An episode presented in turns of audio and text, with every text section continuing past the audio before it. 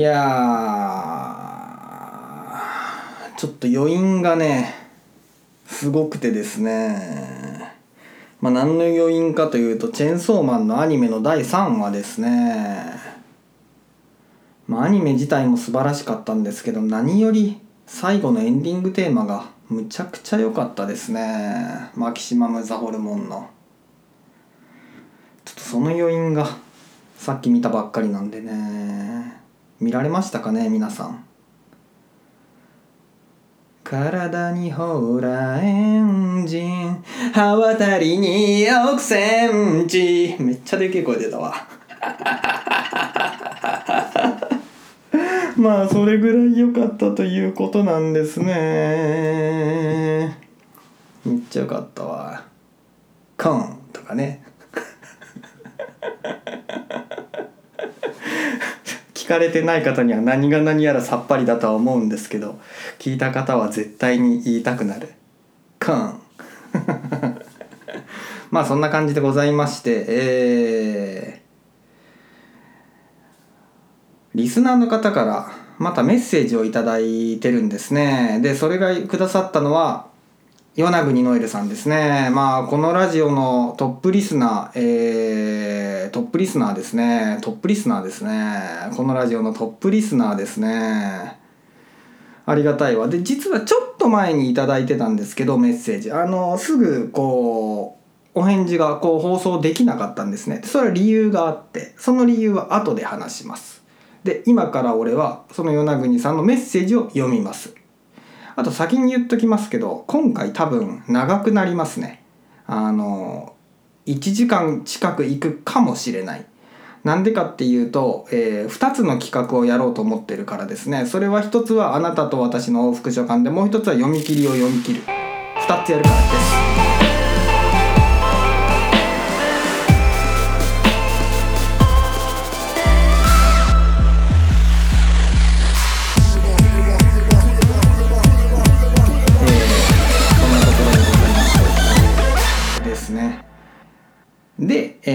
まずは与那国ノエルさんから頂いたメッセージを読みますね。えー、読みます、これから。よろしいですか？読みますね。えー、お名前、与那国ノエルさん。メッセージ。こんにちは。ヒペリカムは可愛いし、アポロは美味しいですよね。アポロ好きでよく食べます。例えが可愛い。ヒペリカムがお部屋の真ん中にポツンは見てみたいです。そこにいる孤独でたまに岡崎さんに様子を見てもらえるヒペリカムを、えー、想像しています。では漫画おすすめしますね。三持千春さんの卵という作品集です。全6編で卵以外の作品もどれもとても素晴らしく、とりわけ星に願いをには心がえぐられました。えー、前回のメールを送った次の日に私もピンク色のヒペリカムを生けました。そして今日全て変化し終わりました。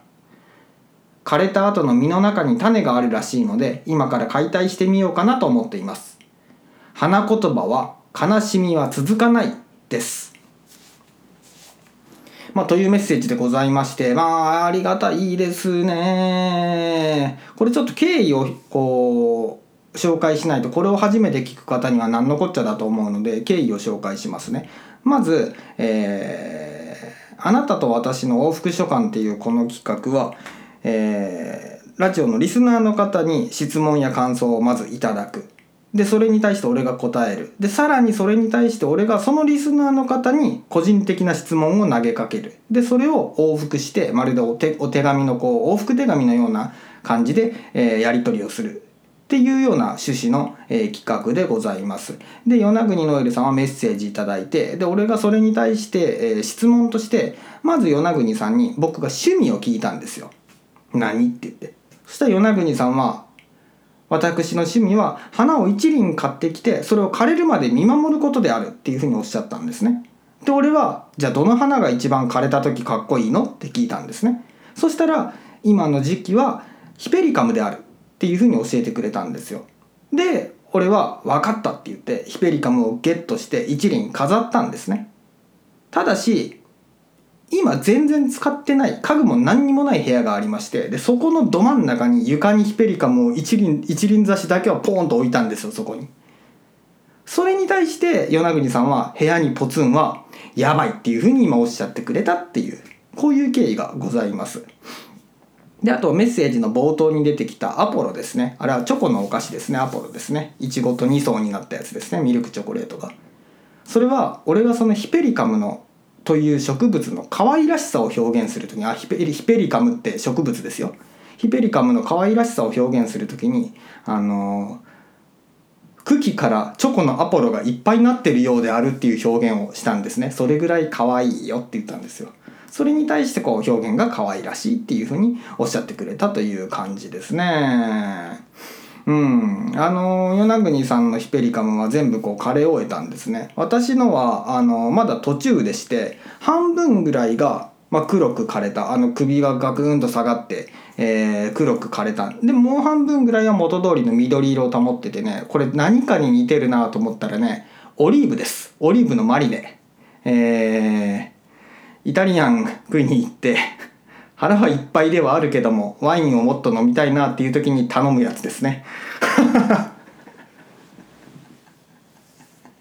お店によって味が違うんよな。あの黒いオリーブと緑のオリーブが混ざってるやつですね。まさにそんなまさにそうです。だから今アポロからオリーブのマリネになってるっていうところですね。で確かにね枯れ方がかっこいいですねあのー、ちょうどこう人間の頭がこうぐーっと下がっていく感じで、えー、ガクンと下がってるって状態ですね。可愛らしいですね。かっこいいですね。楽しみですね。全部枯れきるのが。いやいや。そんな感じでございますね。花言葉もかっこいいなと思いましたね。悲しみは続かないっていうね。うん。でなぜそのこのお返事が私が遅れたかと申しますと、あの、少し前にこのメッセージを、えー、与那国さんから頂いてたのにですよ。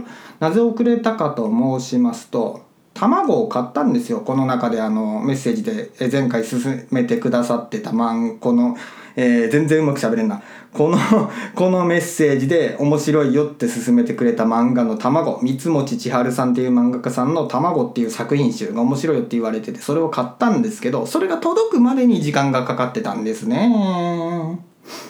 かかってたんですよ。で、読みました。遅ればせながら。面白かったですね。僕はあの、恥ずかしながらこの三持千春さんという漫画家さんを存じ上げなくて、で読んだらまあ面白くて感動しましたね。傑作でしたね。ただしその与那国さんが心えぐられたって言ってた「星に願いを」「星に願いを」っていう作品1本しか読んでないです。届いたばっかりなんでね。で他のも読むのが楽しみだなっていう状態です。で今回はこのラジオの回はその私の、えー、また別のコーナー企画である「読み切りを読み切る」として、えー、この星に願いをおおおおおおお伝えしたいっていう感じです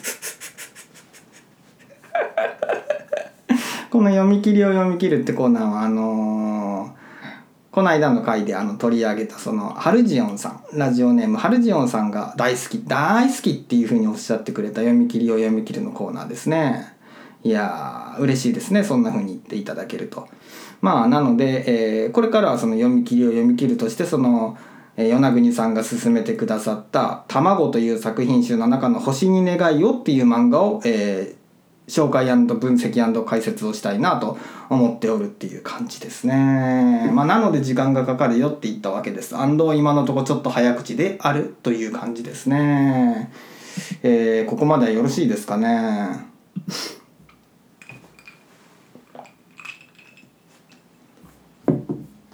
休憩しますか？ちょっと休憩したら長くなるからな。だからこそ休憩するか。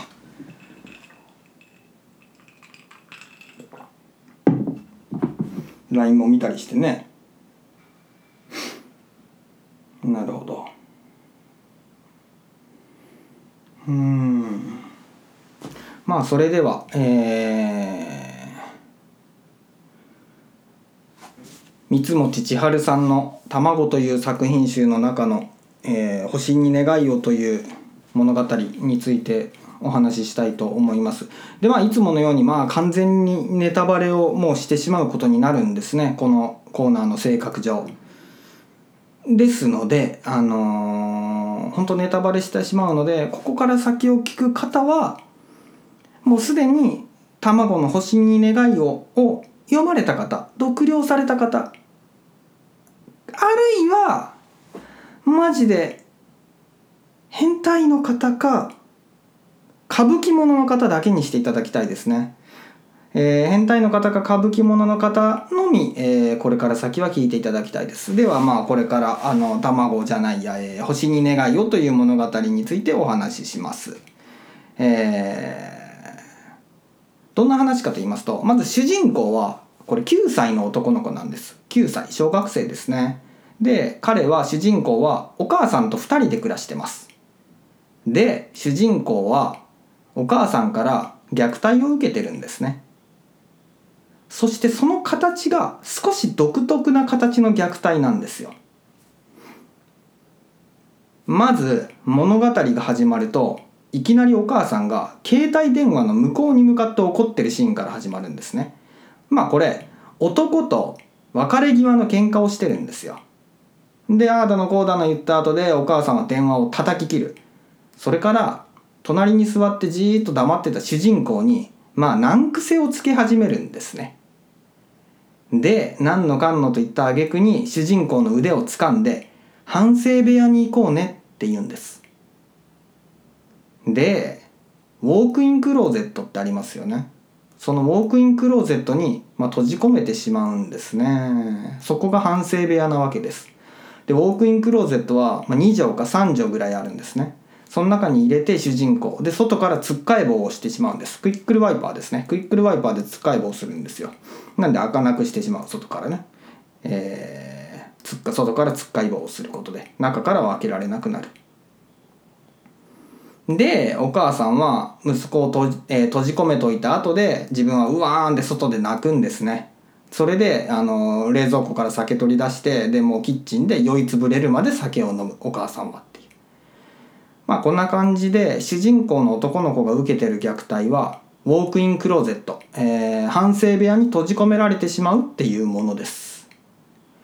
ところが読み始めた読者は、まあ、ここでちょっと驚くんですね、まあ、なぜなら主人公が全く動じないからです。外でお母さんは泣いてるんですよ。あのクソ男がよとかっつって泣いてるんです。一方で閉じ込められた側の主人公は、まあ、実に平然としてるんですね。この反省部屋の中にある収納スペースの扉を開けてでそこからペットボトルがいっぱいそこには詰まっててでペットボトル取り出してごくごく飲むんですね。でその収納スペースには小型の冷温冷温庫であったりとかあのちっちゃい冷蔵庫みたいなやつですね。小型に小型の冷温庫とかあとはたくさんのお菓子とか飲み飲み物がまあストックされてるんですよ。ストックされてるんです。要は慣れてるんですね。この虐待に。もう日常のものになってしまってるんですよ。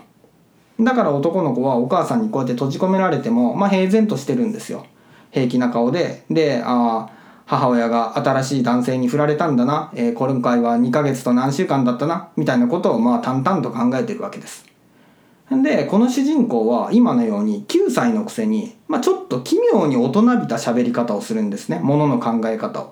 これが彼の魅力であり後にだんだん明らかになってくるんですけど悲しさであったり痛々しさにもつながってますね。でまあこの部屋に閉じ込められた彼はどうするかっていうとあのペットボトルの水を飲んだ後でこの部屋の隅に置かれた大きい洋服ダンスがあるんですね。その大きい洋服ダンスの扉を開けるんですよ。洋服ダンスの中には何があるかというとちっちゃい布団がぴったり収められてるんですね。ちっちゃい布団が収められてるタンスの中に。まあ要するに彼はこの反省部屋に閉じ込められた時はいっつもそこで寝てるんですよ。洋服ダンスの中その布団の上で、えー、寝てるんですね。まあドラえもんのようにですね押し入れの中の。で彼は洋服ダンスの中に入るんですね。でそのタンスの中で枕元にあるあるケーブルのスイッチを入れるんですね。すると洋服ダンスの中真っ暗なんですけど扉閉めた後は。その暗闇一面に星が灯ったようになるんです。要はタンスの内側にあの LED のちっちゃい電球がついたコードあれが張り巡らされてるんですね。あのクリスマスのインテリアとかでありますよね。ああいうやつ。あのちっちゃい電球がついたコード。あれを内側に張り巡らせててそれがまるでプラネタリウムみたいになってるんです。夜空みたいになってる。でその明かりに包まれて彼は眠るんですね。穏やかな顔でね。これが彼のルーティンです。日々の生活です。うん。でまあ彼のお母さんはかなり男の入れ替えが激しい人なんですねでまた感情のアップダウンがすごく激しくて、まあ、それでちょっとしたことでこう主人公に激高してそれで彼をこの反省部屋、まあ、ことウォークインクローゼットにまあ閉じ込めてしまう。で重要なことは主人公がもうそれに慣れてしまって受け入れてしまってるっていうことこれがこの物語においてすごくまあ重要なポイントですね。彼がこの虐待に慣れちゃって受け入れてしまってるってこと。こういう状態にあるってことが、まあ、彼の行動とか、まあ、モノローグ心のモノローグとかで分かるっていう状態です。でここまでが、えー、設定です。物語が本格的に始まるのはこっからです。翌朝の話ですね。主人公が閉じ込められてでタンスの中で眠ってはい翌朝物語が本格的に始まるのはこっからですあのー、主人公がタンスの中で目を覚ますわけですね。で、まあトイレに行きたいです。で、えー、その反省部屋、クローゼットのドアを開けようとするんですね。だけども開かない。お母さんはもう仕事に行ってるっぽいんですね。いつもであれば、あの、つっかい棒を外して仕事に行くんですよ。要するに一晩経ったらつっかい棒を外すっていう。なんだけど、今回はつっかい棒をしたままそれを忘れて彼女は仕事に行っちゃったんだなっていうことがわかるんですよ。だから彼はこの反省部屋から出れないんですね。なのでトイレにも行けない。台所にも行けない。これやばいですね。でだんだんこうトイレに行きたい気持ちが募ってくるわけです。でここでさすがにこう平静な彼もその慌ててくるんですね。で扉ごとそのレールからガッと持ち上げて外してあの持ち上げて外そうとするんですけど彼ではその腕力が足りずに外せないっていう感じです。で困ったなってなってる。すると外から扉がガタガタって音がして開くんですよ。誰もいない家のはずなんだけども外から扉が開けられる。でそこにいたのはまあ男性です。見知らぬ男性。眼鏡をかけた見知らぬ若い青年ですね。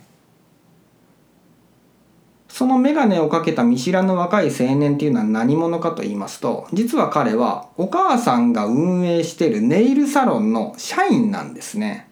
お母さんはネイルサロンを運営してる。でそこで働いてる社員その青年です。眼鏡をかけた青年。雑用係兼お客さんを送迎するドライバーらしいんですね。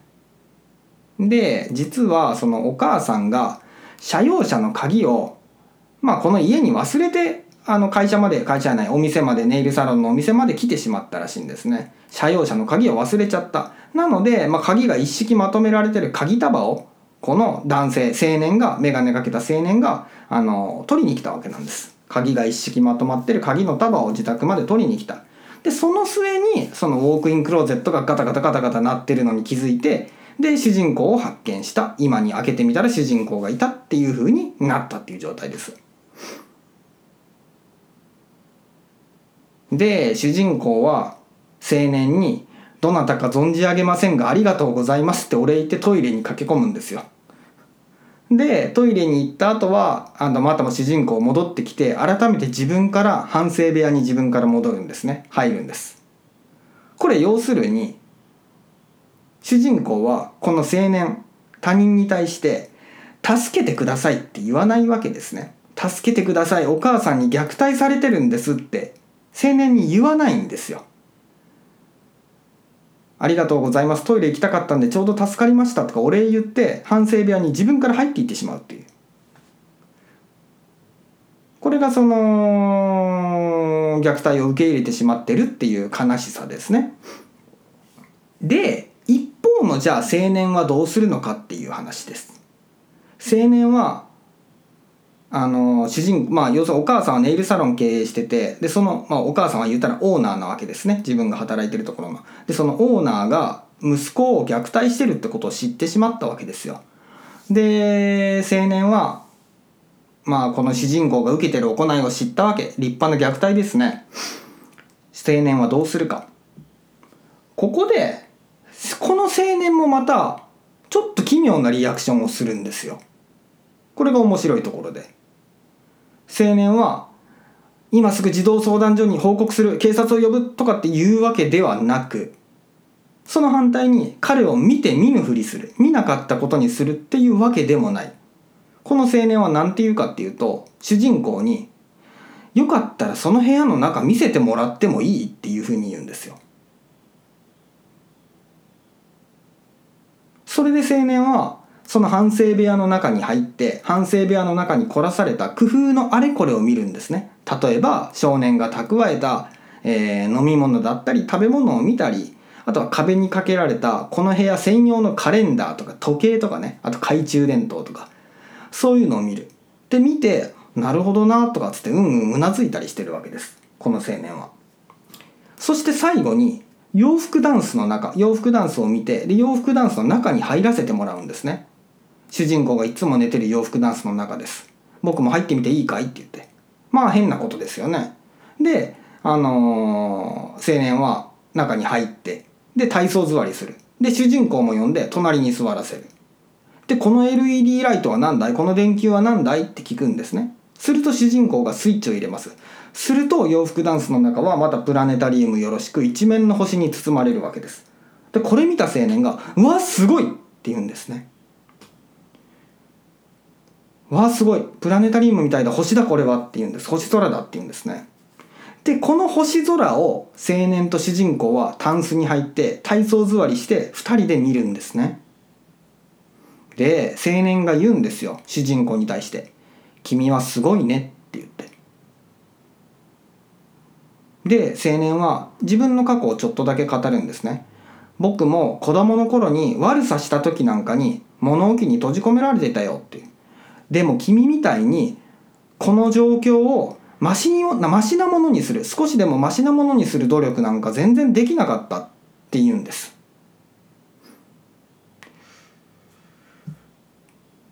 でこの反省部屋の中で青年と主人公はいろいろ話すんですね。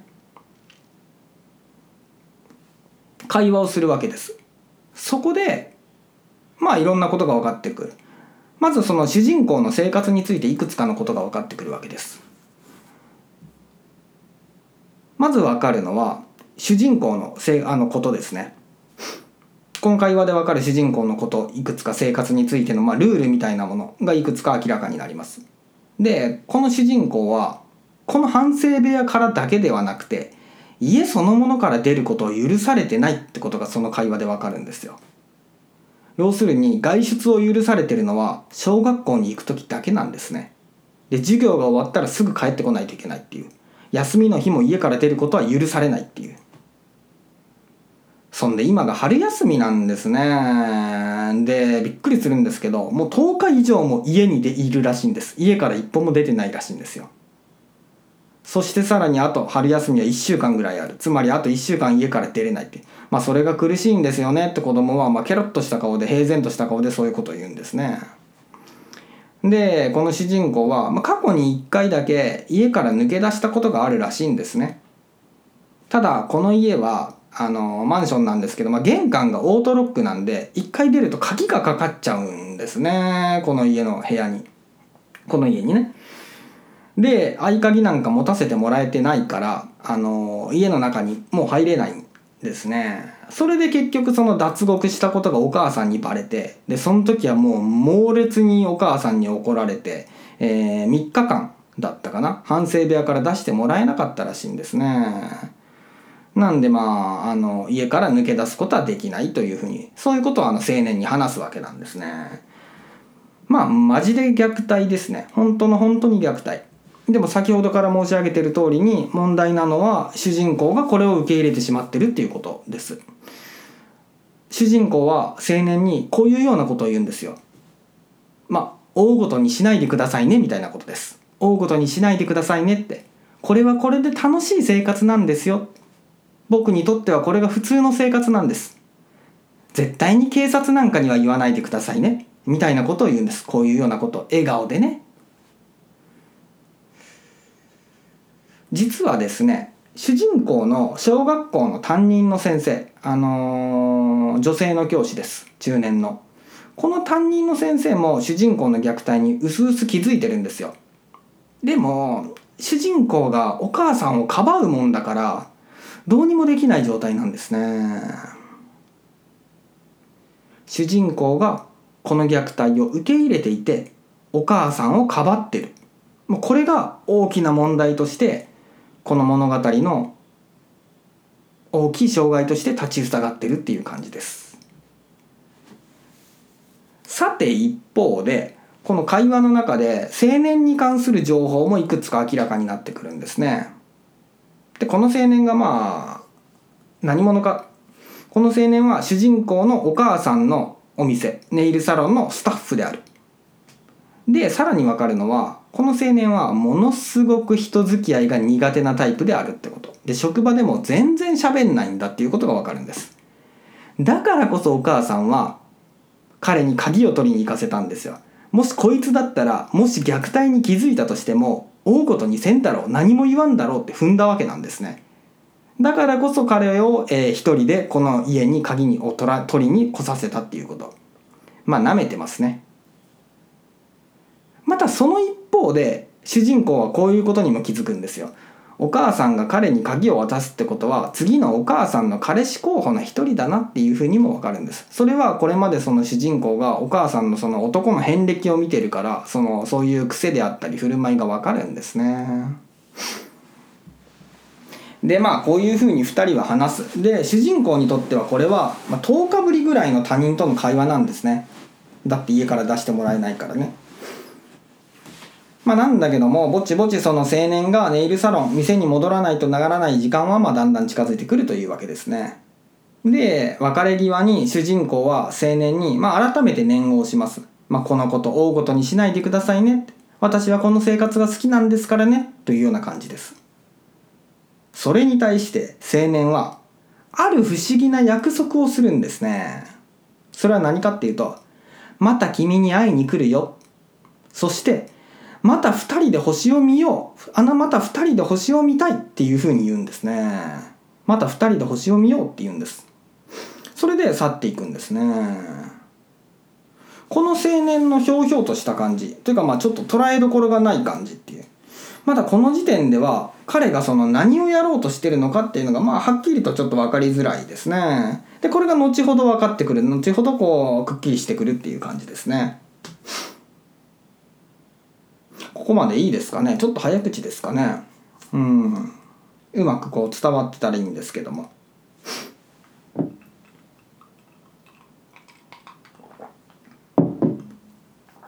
はいはい。で、えー、青年が帰っていきました。で主人公は一人になって彼はどうするか。どういうことをするかっていうと主人公は洋服ダンスの影に隠してたある写真を取り出して眺めるんですね。その写真は何かと申しますと彼の誕生日昔の誕生日の写真です。そこにはお母さんとそれからお父さんとで主人公3人で撮影した3人が写ってる写真ですね。ケーキを囲んでみんな3人で笑ってる幸せそうな写真です。でお母さんは今と全然違ってすごく優しそうな笑顔を浮かべてるんですよ。でその写真を見ながら主人公は一人でこう言うんですねモノローグで。どうしても諦めきれないんだよな期待してしまうっていうようなことを言うんです。まあつまりですね主人公はまたお母さんが自分を優しく愛してくれるようになるんじゃないかっていうことを期待してるんですね。かつては彼のお母さんはその彼を優しく愛してたわけです。さっきの誕生日の写真のように。だから主人公はいつかまた前のお母さんに戻ってくれるかもしれないって思ってるんです。だからこそ彼は今の生活に我慢してるんですよ。いつかは前のお母さんみたいに優しくな戻ってくれるかもしれないって。今ちょっと僕にきついことをするのは今たまたまなんであるっていう。いつかはまたお母さん優しくしてくれるはずだ愛してくれるはずだと思って今耐えてるんですね。反対に言えばその期待であったり諦められなさっていうのがまあ呪いになってるんですね。鎖。彼をこの反省部屋に閉じ込める鎖足かせになってるんです。また優しいお母さんに戻ってくれるかもしれないって期待があるからあるからこそさっきも青年に言えなかったわけです。助けてください。ここから出してくださいって言えなかったんですね。これは苦しいよ。凶悪な足かせですね。凶悪な。こうするとここで読者の中にはまあ当然の疑問が持ち上がりますね。立ち上がりますね。それは何かというとなんでお母さんは今のような感じになったわけっていう。かつては優しかったのになんで今こんなひどいことをする人になってしまったわけっていう。ここで主人公の回想が挟まれてその謎の答えが明らかになるんですね。その原因はお父さんの浮気です。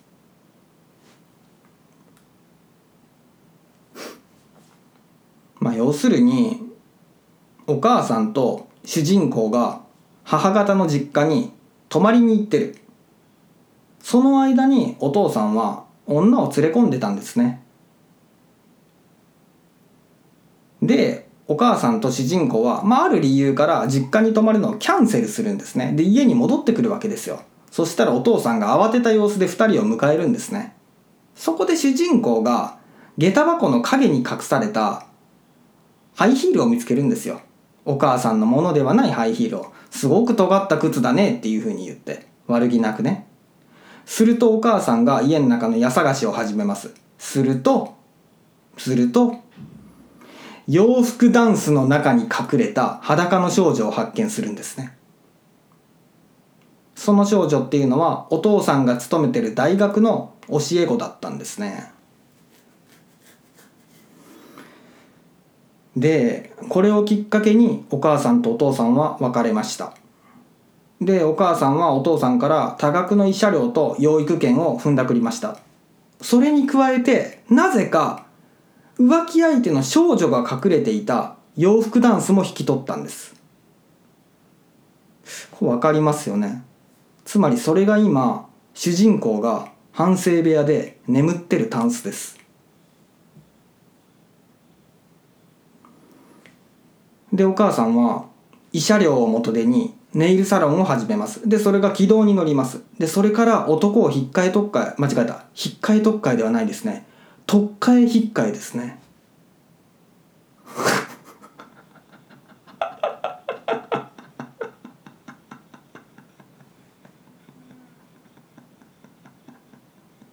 休憩でしょうか？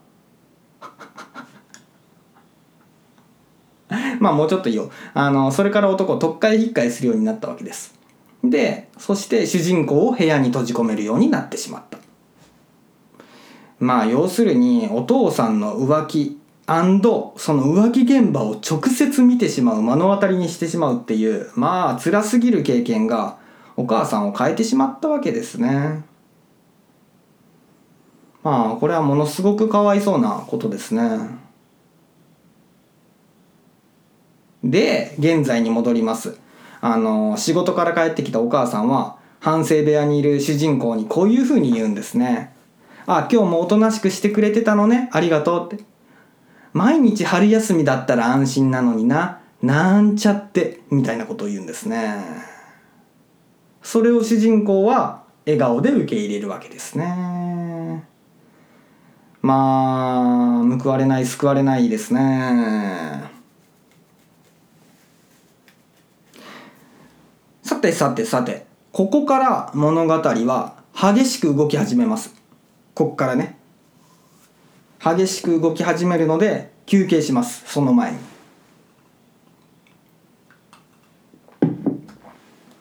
5分とは言わねども休憩はしましょう皆さんも休憩をしてください。引っかえとっかえはやばいな。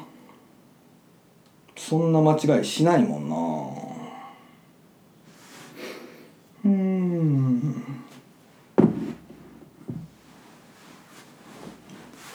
はいはい。で、えー、戻ってきましたね。休憩終了ですね。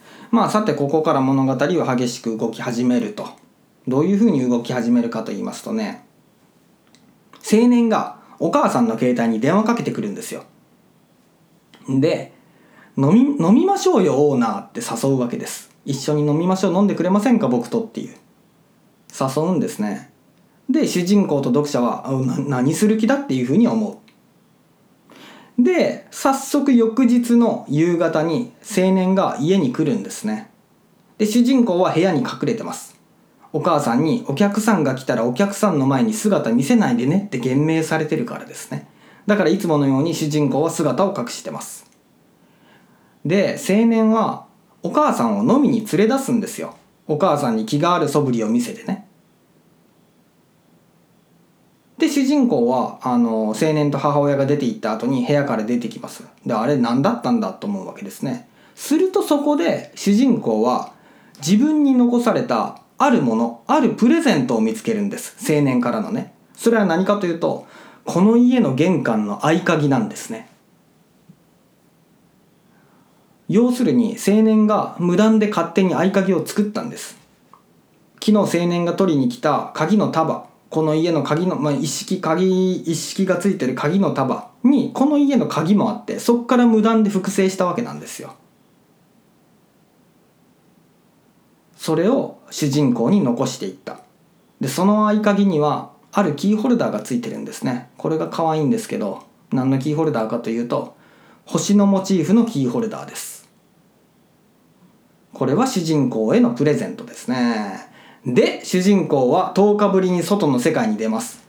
もうねあの体を動かすのがもう気持ちよくて気持ちよくてで外の空気も最高で10日ぶりに吸い込む外の空気が。そしても体が動くままに赴くままにも走って走って走って気づいたら丘のてっぺんの公園まで来てるんですね。でそこで深呼吸する。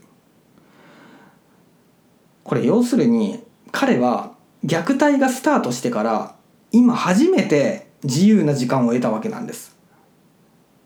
だってずっと家にいなきゃいけない。それ以外が行けるのは学校行ってる時だけだけどすぐそれも戻ってこないといけないって。今初めて自由な時間を得たんですね。で改めて気づくんですね。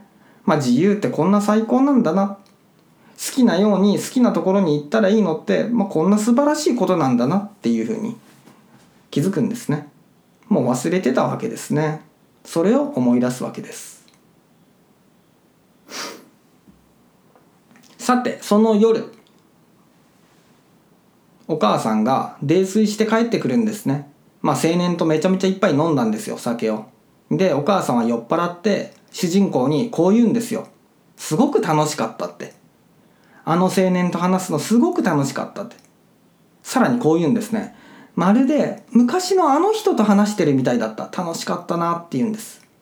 あの人っていうのはお父さんですね。離婚した。要するに浮気する前のお父さんですね。昔のあの人と話してるみたいに楽しかったな青年と話す話すの楽しかったなお父さんと話すの楽しかったなってこの2点を繰り返すんですね。でそのまま寝てしまうんですね。ここで主人公はまあ悲しい現実を受け入れざるを得ない。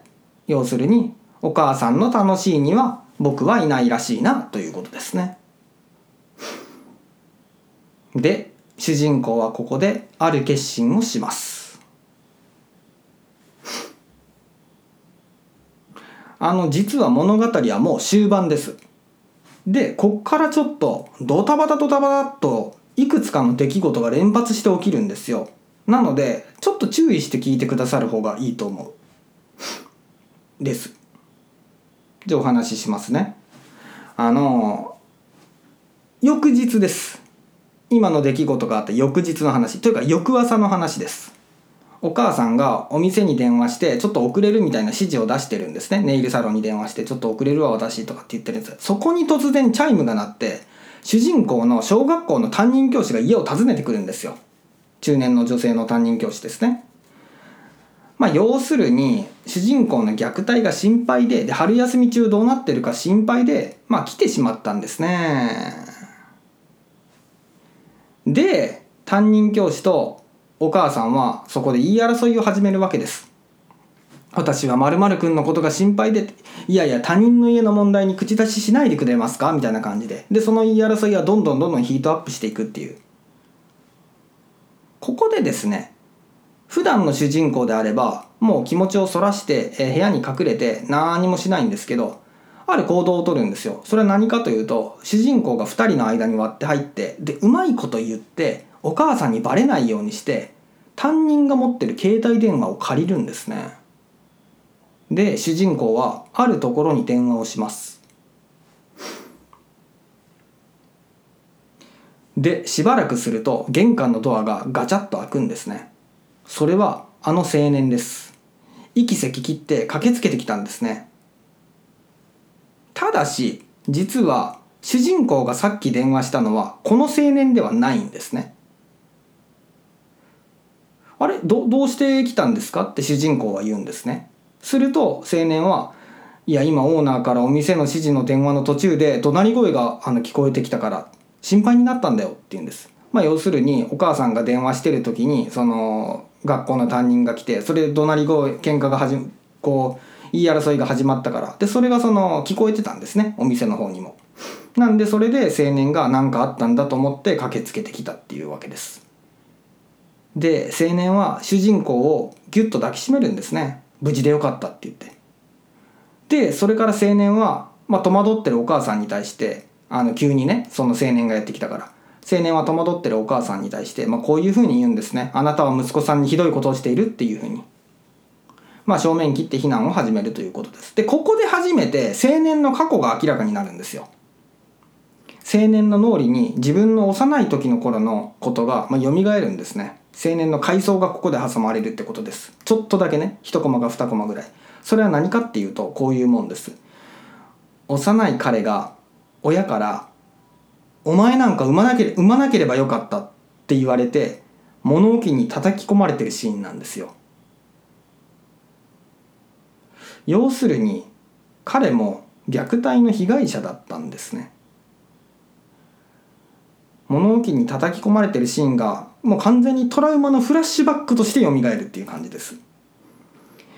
彼も虐待の被害者だった。だからこそ主人公を助けたいと思ったわけですね。主人公が本当に救われるような形で支えたいと思ったわけなんです。だからこその彼のま行動ですね。で、えー、青年は母親にそういうようなことを言う。で主人公はその彼がそういうのを聞いてるっていう感じですけどこっからがさらにちょっとユニークなんですけどこの物語の。なんとそこに3番目のお客さんが訪ねてくるんですよ。この3番目のお客さんこそが主人公がさっき携帯電話で呼んだ相手です。それが誰かと言いますと主人公のお父さんです。お母さん面食らいますね。で、そのお母さん、面食らってるお母さんを尻目に、主人公はもうすでに用意してるリュックを背負ってお父さんの隣に行くんですね。それでじゃあ行きましょうって言うんです。行きましょうって。要するに主人公は母親の元を離れることを決めたんですね。それでひとまずお父さんと一緒に暮らすことを選択したわけです。さっき担任教師の携帯を借りて電話したのはお父さん宛て。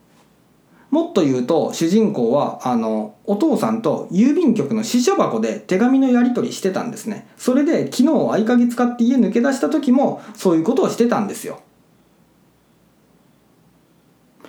それで今お父さんを呼び寄せたわけです。でここで主人公が初めてお母さんに本当の気持ちを明かすんですね。僕は僕を大切にしてほしいよ。さらにこう言いますね。閉じ込められるのずっと嫌だったよ。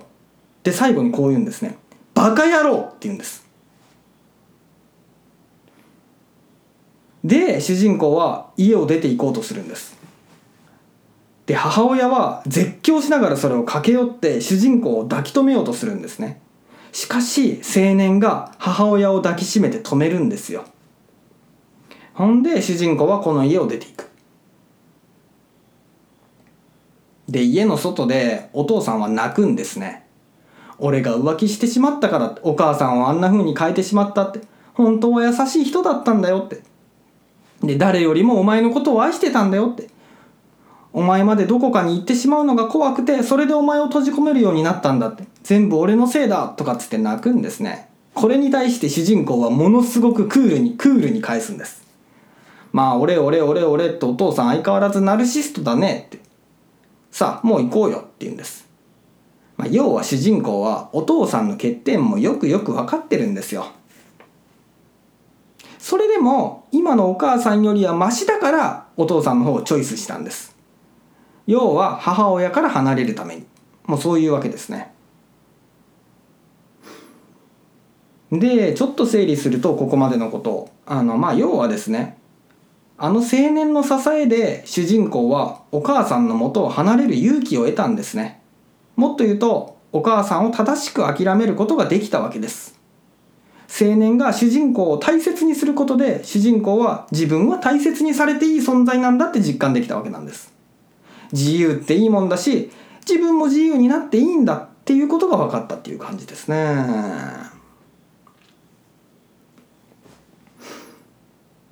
さてでこの物語はもう終わります。どんなシーンで終わるか。それはかつて家を抜け出した時に訪れた丘のてっぺんの公園です。そこのベンチで青年と2人で座って話すんですね。このシーンで終わるんです。で、よく聞いていただきたいんですけど、このシーンがハクビです。この物語の中の。一番いいですね。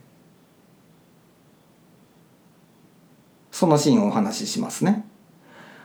あのお母さんとの別れの日からまあ1週間だか2週間ぐらい時間が経ってるってことがわかるんですよ。でこの青年によってお母さんの現状が語られます。お母さんはもうずっと泣いてる泣いてるんだそうですね。でまあ、どうか戻ってきてくださいって主人公の名前を呼んでるんです。ほんで、洋服ダンスを見ては、その中のプラネタリウムみたいに設置した LED を見ては、ごめんなさいって泣いてるんです。閉じ込めてごめんなさいって泣いてるんですね。それと同時に、やっぱりなかったことにはできないんですって泣いてるんです。これはお父さんの浮気に今も苦しんでるっていうことなんですね。で、それを聞いて主人公も複雑な胸の内をモノローグで明かすんですね。それはどんなもんかっていうと要するにお母さんに対してざまあ見ろっていう気持ちとごめんなさいっていう気持ちがどっちもあるっていうことです。で青年にまあいろいろそのお母さんの話を聞いた主人公はぽつりとこのように漏らすんですね。星を見に行きたいなってで青年と読者は最初はああのプラネタリウムの LED のことかなって思うんですでもそれが現実の実際の空の夜空の星だってわかるんですね。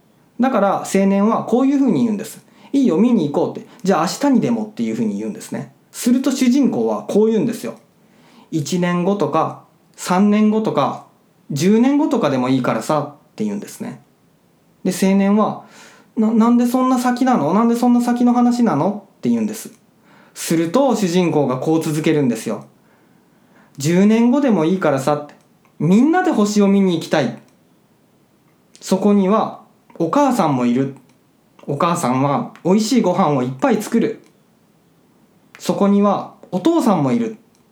お父さんは望遠鏡を用意して星のうんちくをいっぱい教えてくれる。みんな笑顔なんだよ。ってそれからあなたがいる。僕とあなたは一緒に並んで一番いい席で星を見る。こう言うんですけど、この時彼は顔を伏せてるんですよ。だから彼がどんな顔をしてるかっていうのは見えません、我々からは。でも彼が目を潤ませて苦しそうに本音を吐露してるのがもう俺たちにはわかるわけですね。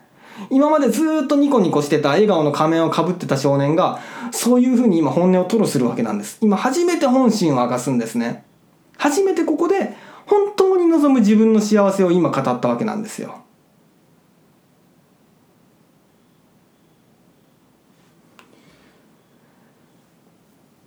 その後少年はまたいつもの大人びた彼に戻ります。まあなんてことありえないですよねみたいに彼は言うんですね。で青年はいやいやわかんないよありえるよっていうふうに言うんです。じゃあって主人公は言ってこのように言うんですね。星に願いましょうかって言うんです。そして主人公は青年がくれた合鍵その合鍵についた星のキーホルダーをギュッと握りしめるんですね。それで目を閉じるんです。それを見た青年は「いいね」って「じゃあ僕も願おう」って言うんですよ。そこには僕の両親もいたらいいなって青年は言うんです。要するに彼も虐待受けてましたからね。そこには僕の両親もいたらいいな笑顔でねって言うんです。少年はいいですねって言うんです。それで二人で目を閉じて手を組んで祈るんですよ。そしてこの物語最大のハクビ最後の1ページ。この最後の1ページが一番すごいです。この最後の1ページでも終わりですからね。でこの最後の1ページはどんなんかって言いますと2人は目を閉じて手を組んで祈りましたね。で最後の1ページをめくるとこの1ページは縦の1コマだけでドーンと大きく書かれてるんですね。その1ページっていうのは夜なんですよ。で丘の上なんですよ。で空は満天の星空なんですね。そこには主人公と青年がいるんですね。それで天体望遠鏡を覗きながら2人で星を見てるんですよ。そしてその横には図鑑を持った主人公のお父さんがいるんですね。さらにその後ろには美味しそうなお弁当を持った主人公のお母さんがいるんですね。みんな笑顔でね。さらにさらにその後ろにはかつて青年を虐待してたお母さんとお父さんがいるんです。でみんな幸せそうに笑顔で満天の星を見てるんですよ。終わり。傑作じゃないですか。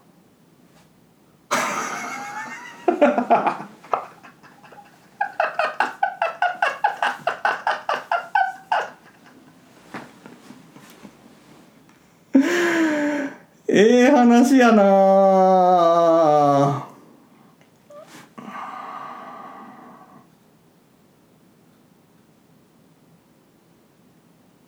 いやいやいやいい話だな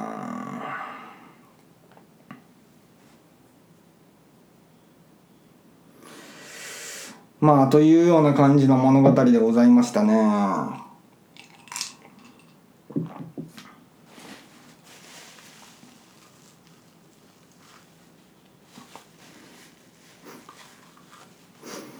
うん面白かったですね。まあこのお話はあれですね。あのこの主人公は、えー、主人公です9歳の。はあれですね。あのー、辛すぎて心を乖離させてるタイプの人間ですね。このものあの僕の読み切りを読み切りの中でもいくつか取り上げましたけどそのキスしたい男とかアミカはポテトになりたかったとかもうその系統の方たちですね。うん。でこういうタイプの物語はもうこの人が感情を発露させるシーンで泣かせるっていう感じです。あのー、漫画スクリプトドクターの後藤先生はが言うところの解放型っていうものと、えー、合ってると、えー、だと思います。解放型。要するにずっと気持ちを我慢してた人が最後の最後にこうその本音をぶちまけるっていう。それで、えー、カタルシスを得るっていうタイプのお話ですね。あのその感情を発露させるシーンっていうのは例えば、えー、主人公がお母さんに生まれて初めてあの閉じ込められてずっと嫌だったよバカ野郎っていうシーン。あとは、えー、あそこあの一番最後のその10年後でもいいから家族みんなでお父さんもお母さんも一緒でであの星を見たいっていうシーンですね。うん。ですね。その感情本音を発露させるシーンで泣かせるっていうが泣けるっていうタイプのお話ですね。そしてすごいのがまあ先ほど僕がすごいすごいって言ってたその最終コマ最終ページですね。要するにその2人の望みが完璧な形で、えー、現実のものになった、えー、ページです。まあ要するにそれは夢であり幻想かもしれないんですけどもそれでも2人の望みが完全にこう本当の絵になって、えー、作者の方が描いた絵になって最後の1ページに具現化されてるっていうその感動ですね。これあの映画だとあの似た例というか同じ例ですけど映画だとアンダーグラウンドエミルク・ストリットさんのそのアンダーグラウンドですね。アンダーグラウンドのアンダーグラウンドの一番最後のシーンもこれと同じ感動です。あの一番最後のまあ要するに島ですね。みんなの幸せが成り立った理想の島です矛盾を乗り越えて物語自体は非常に悲しい悲しい最後を迎えてしまうんですけども一番最後にみんながこうであればよかったっていう理想の世界が誕生するんですね。それはやはり夢であり幻想かもしれないんですけど、しかし確実にフィルムには収められてるっていう。本当に主人公たち登場人物はあそこに揃って笑顔でフィルムには映ってるっていう。現実にはないかもしれないけども、フィルムには、えー、原稿用紙には、あのー、本のページにはそこが、えー、形に実際になってるって。これ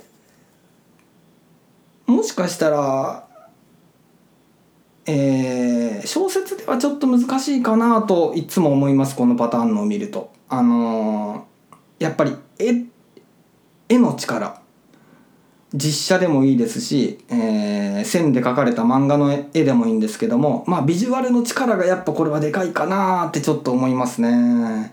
文章でこれを書くとしたら難しいんじゃないかなって思うんですね。接続の部分が難しくなりそうな感じです。その現実の部分と夢の部分夢幻じゃないや幻想の部分への接続の何行か何分かっていうのがすごくむずいデリケートなことをしないと一気に冷めると思うんですね。その時俺の脳裏にはこんな未来が浮かんできた。ポワポワとかって書かれてたら多分死ぬほど冷めると思うんですよ。うん面白いな。あとはあの視点を変えると青年の視点から見るとメガネの青年ですね。から見るとまあこれはこういうお話になります。どんな話かっていうとちょっとざっくり言いますとこういう話です。青年の視点から見た場合はこの物語はえ、過去に虐待を受けていた青年が主人公とした場合この青年は内向的で人付き合いが苦手な人間である。しかしある日自分が働いている職場のオーナーが子供を虐待しているということを知る。主人公は何とかその子供を助けようとする。そしてその子供を助けることで辛かった過去の自分も救うことができる。めっちゃいい話やな。本当に。うん。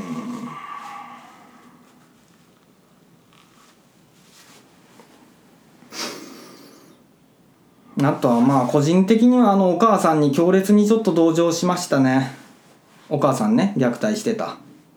その愛してた人に裏切られたことでしかも強烈にそのショックな現場を目の当たりにしたことでまあモンスターになってしまった人ですね。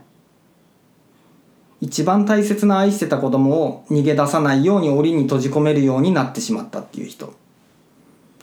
まあ、彼女がやってたことは主人公に対してね、もう当然とんでもなく悪いことですね。ひどいことですね。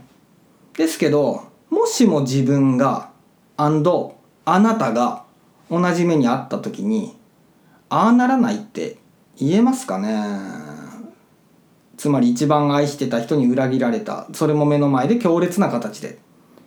凄まじい心的外傷ですね。それを追って変わらずにいられるかっていう話ですね。で、俺は全く変わらない自信が全くないですね。彼女みたいに心が歪まない自信は全くないですね。それはそのもう僕自身がたびたびそのいろんな出来事に周囲の出来事に心を歪ませたりもっと言うとモンスターになってきた人間なので全く俺には自信がない。変わるという自信がめちゃめちゃある。ですね。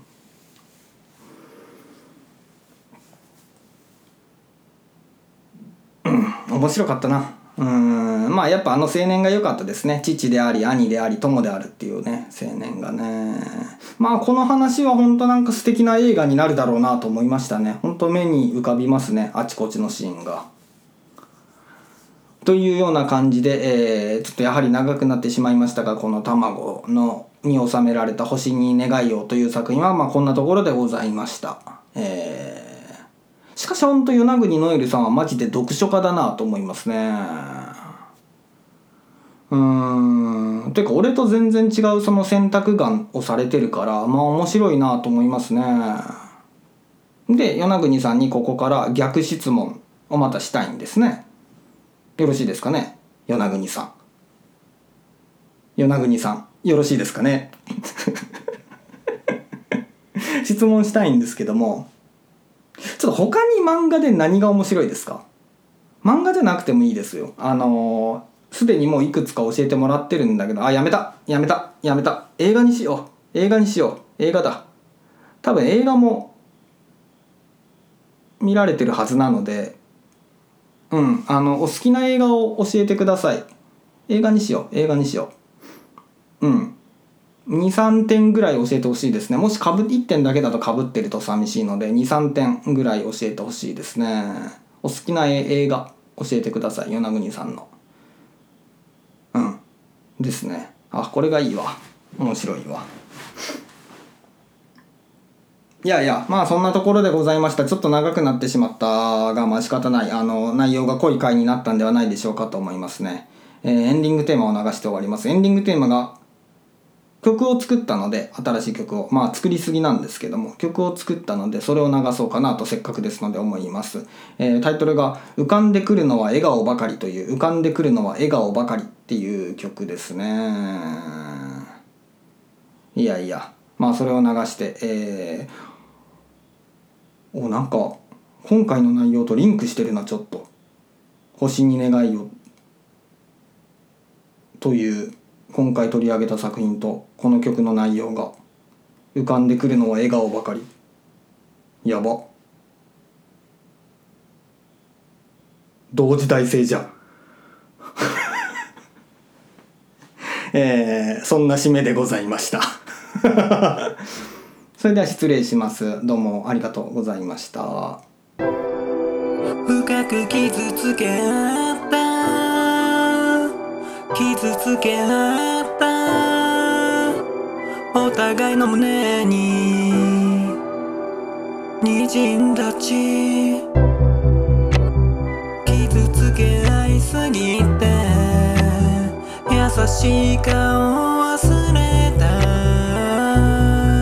だけど一人になる。